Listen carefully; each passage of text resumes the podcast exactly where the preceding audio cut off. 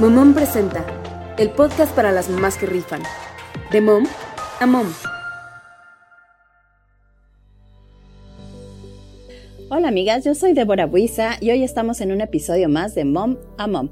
Hoy vamos a hablar sobre la diabetes gestacional, lo que te gustaría saber, lo que tienes que saber, lo que tal vez te interese saber porque te da miedo o es un poco confusa la información que puedes encontrar en la red o de tus familiares, tus amigas, la comadre. Siempre es importante tener información pues confiable, clara, contundente y especializada. Para este tema nos acompaña hoy la doctora Lilia Daniela Ortiz Monteón, quien es especialista en ginecología y obstetricia. Bienvenida, doctora Lilia. Muchas gracias por la invitación. Bueno, pues de nuestra comunidad nos hacen llegar pues sus comentarios, sus dudas, sus inquietudes y también bueno, nos comparten sus experiencias. Entonces me gustaría mucho compartirle pues algunas preguntas que nos han hecho llegar pues para que platiquemos sobre este tema de diabetes gestacional. Guadalupe nos pregunta, ¿cómo prevenirla? ¿Cuáles son los primeros síntomas? Dice, de hecho, a mí no se me mencionó que podría tenerla o que existía. Después de dar a luz, me enteré de esto. Ok.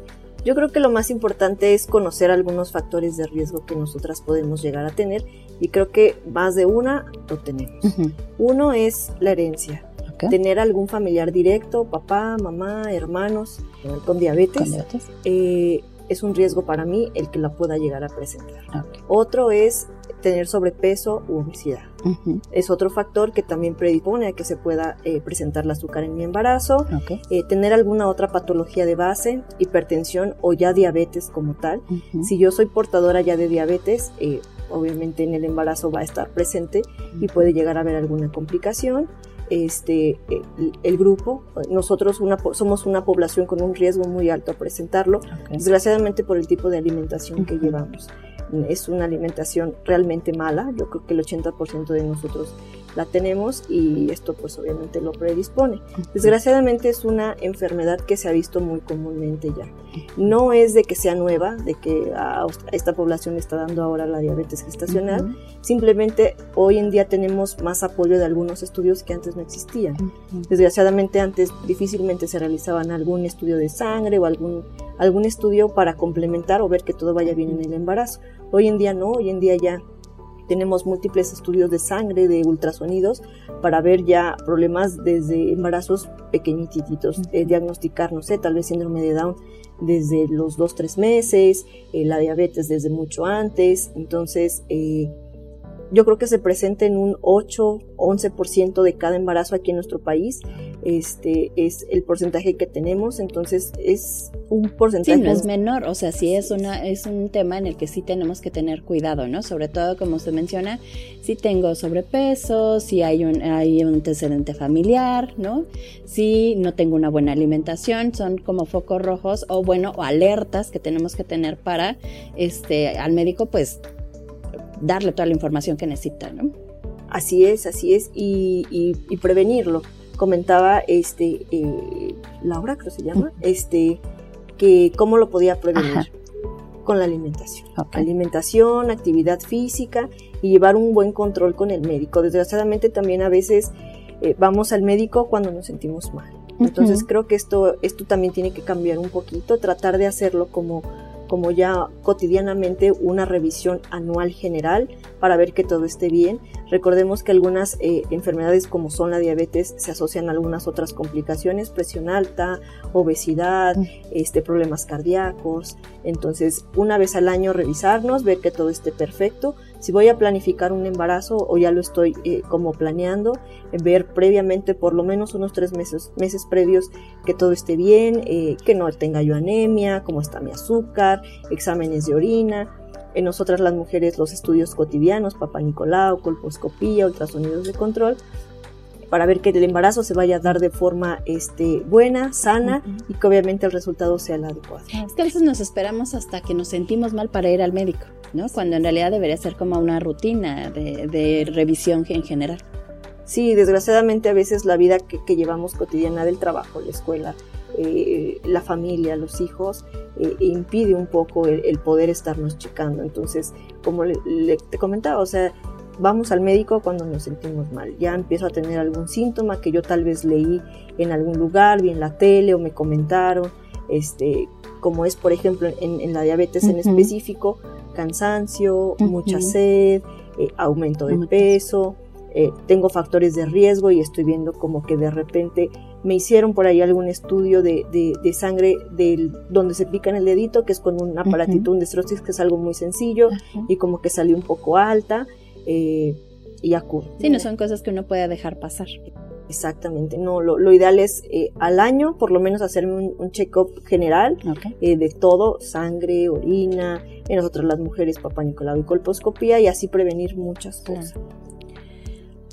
Nos comenta mm, Erika Erendira Fonseca. Dice, hola, muchas gracias. Gracias a Dios no la desarrollé, pero mi duda era, si tengo antecedentes de un padre y abuelos diabéticos, ¿es más probable que la pueda desarrollar? Y si la desarrollara, ¿mi hijo nacería siendo diabético? Dice, muchas gracias por informar de estos temas. Como mamás y mamás primerizas, siempre tenemos muchas dudas y miedos, lo que hablábamos de la herencia. Sí, sí, claro, sí, es un factor muy importante y de los más importantes porque ya lo hemos visto, no nada más la diabetes gestacional, la diabetes en general es hereditaria al 100%. ¿Qué lo puede desencadenar? Obviamente la actividad física que llevo o si soy sedentaria, no hago ejercicio, mala alimentación, pues tengo más riesgo a presentarlo. Entonces sí, si tengo algún familiar directo, mi porcentaje es aún mayor, así es de riesgo de presentarlo. Este, eh, si no me cuido, si tengo una mala alimentación, obviamente esto se va aumentando este porcentaje y hace que, que se presente ya tal vez en un 70% en riesgo. Y de que el bebé lo pueda tener, sí, desgraciadamente, sí es, es, es hereditario este factor. Tal vez no porque yo presente diabetes gestacional, sino desde el antecedente. Aquí lo vamos a ver que en este caso este bebé los abuelos son diabéticos, entonces ya es un factor de riesgo para desencadenar o presentar diabetes en la edad adulta y como ya lo comentamos, no nada más la diabetes, presión alta, obesidad, problemas cardíacos, en articulaciones, renales, entonces sí, cuidarnos mucho, si, si hay alguna enfermedad crónica en familiares directos, eh, estar más al pendiente. Así es, lo pueden, lo pueden presentar. ¿De qué va a depender? Ya lo comentamos, del cuidado. La prevención y el tratamiento. Así es. Jennifer Maldonado nos manda varias em, preguntas. ¿Les dan medicamento a las madres que les diagnostican diabetes gestacional durante su embarazo? ¿El, médico ¿El medicamento afecta al bebé?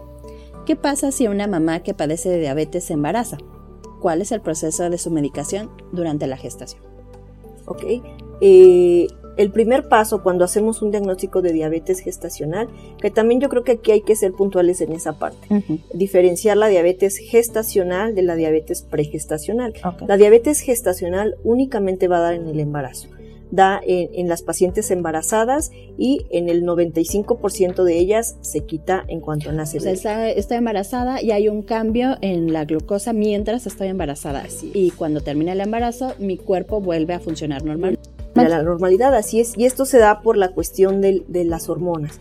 Las hormonas que se producen en el embarazo hacen que algunas otras cambien, como en este caso es, así es, es la insulina. La insulina es una hormona que cambia por la producción del resto de las hormonas del embarazo. Entonces esto llega en algunas pacientes a producir un cambio que, que hace que no se regularice. Normalmente nuestro cuerpo lo que hace es regularizarlo. Si yo consumo en este momento algo dulce, mi páncreas, que es el órgano que produce la insulina, empieza a producir la insulina. La insulina es como un carrito que transporta el azúcar al resto del cuerpo para poderla introducir en los órganos y que los órganos funcionen. energía para trabajar. Así es, nosotros funcionamos a través de, la glucosa, del, azúcar la convertimos en energía. Entonces es muy necesaria. Eh, la insulina no se produce del todo bien, la insulina no puede transportar bien este azúcar y hace que se empiece a elevar los, los, el azúcar dentro de mi sangre.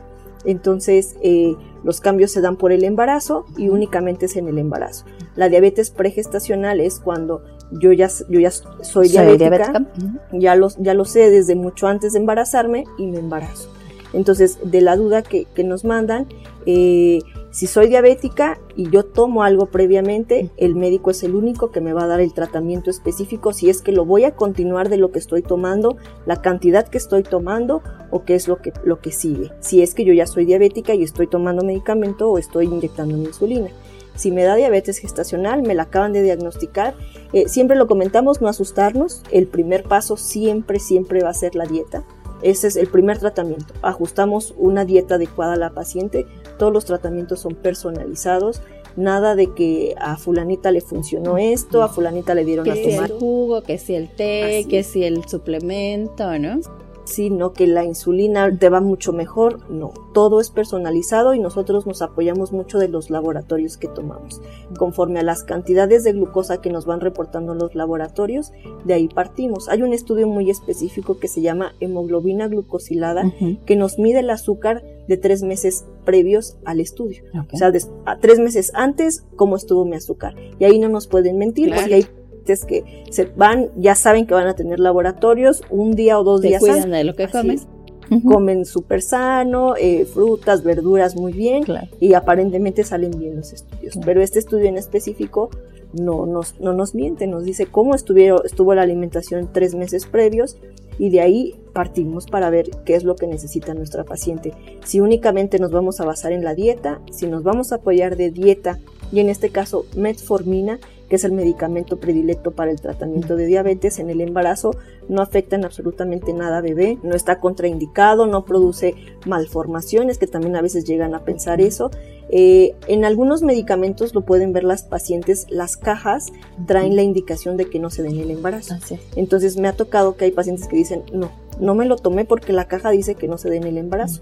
Esto está porque está regularizado por por la Secretaría de Salud para que no se automedique. Claro, es que eso es, eh, bueno, en nuestro país es como muy común, ¿no? Sobre todo porque como hay medicamentos de venta libre, pues fácilmente si alguna vecina o alguna amiga o lo leí en el internet, dice que con esto me puedo eh, dar el tratamiento, pues para qué voy al doctor. Entonces voy, me lo compro y me lo tomo.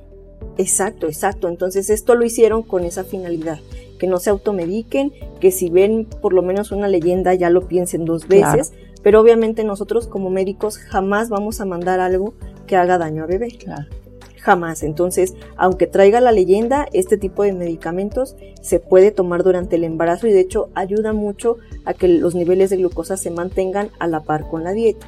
Si con la dieta y la metformina no es suficiente, todavía yo tengo elevaciones altas de mi glucosa, a veces ya mandamos la insulina que es inyectada al 100%, no hay tomada, porque también hay algunas pacientes que no me recetaron insulina tomada, no existe, todo es inyectado y va de acuerdo, también es 100% personalizado, de acuerdo al peso de la paciente, la edad, la glucosa que está manejando, la hemoglobina glucosilada que nos están reportando, las semanas de embarazo que tenemos, todos los tratamientos son personalizados.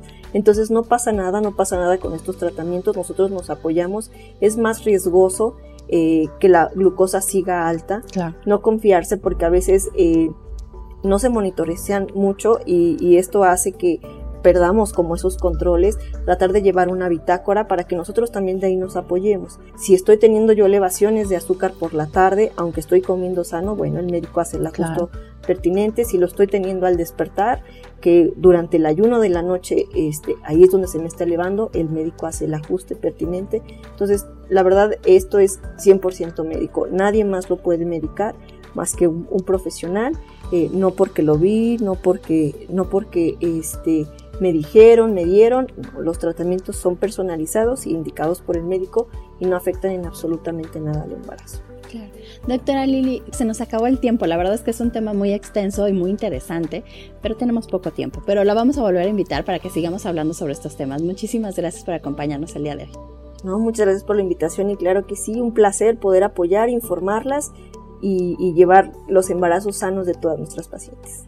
Muchas gracias amigas por acompañarnos en un episodio más de Mom a Mom.